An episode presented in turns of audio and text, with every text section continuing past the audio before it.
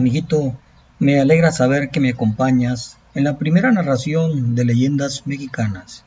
Esta vez escucharás El conejo de la luna.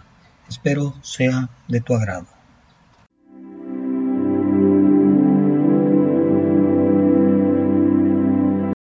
Cuenta la leyenda que el dios azteca Quetzalcoatl se encontraba paseando por los cielos cuando decidió bajar a la tierra antes de descender, evaluó su aspecto y pensó que lo mejor sería tomar el aspecto de un ser humano, ya que su apariencia de serpiente emplumada podía asustar a los humanos y a otras especies.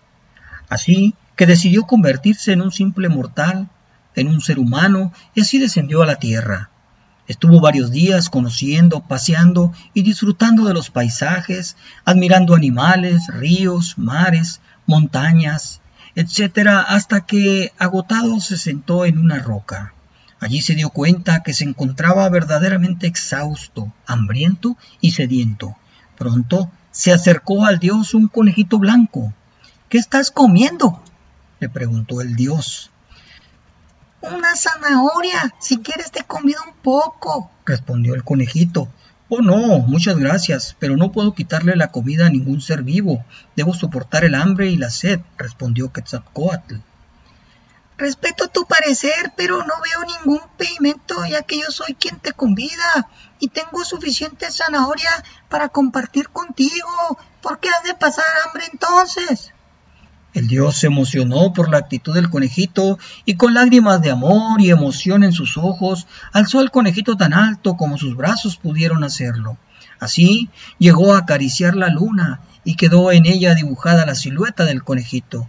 Luego bajó sus brazos, cargando al conejito, y lo dejó donde antes se encontraba, sin dejar de mirarlo con un profundo amor por su actitud.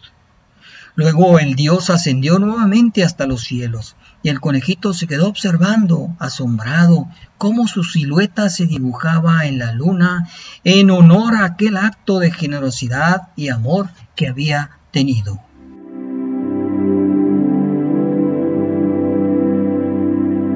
Me da gusto que me hayas acompañado en este primer episodio de Leyendas Mexicanas Cortas. Recuerda que encontrarás algunos enlaces en las notas del podcast hacia sitios de interés y recursos adicionales. No olvides suscribirte al canal y compartir este podcast con el hashtag Leyendas Mexicanas. No te pierdas el siguiente capítulo.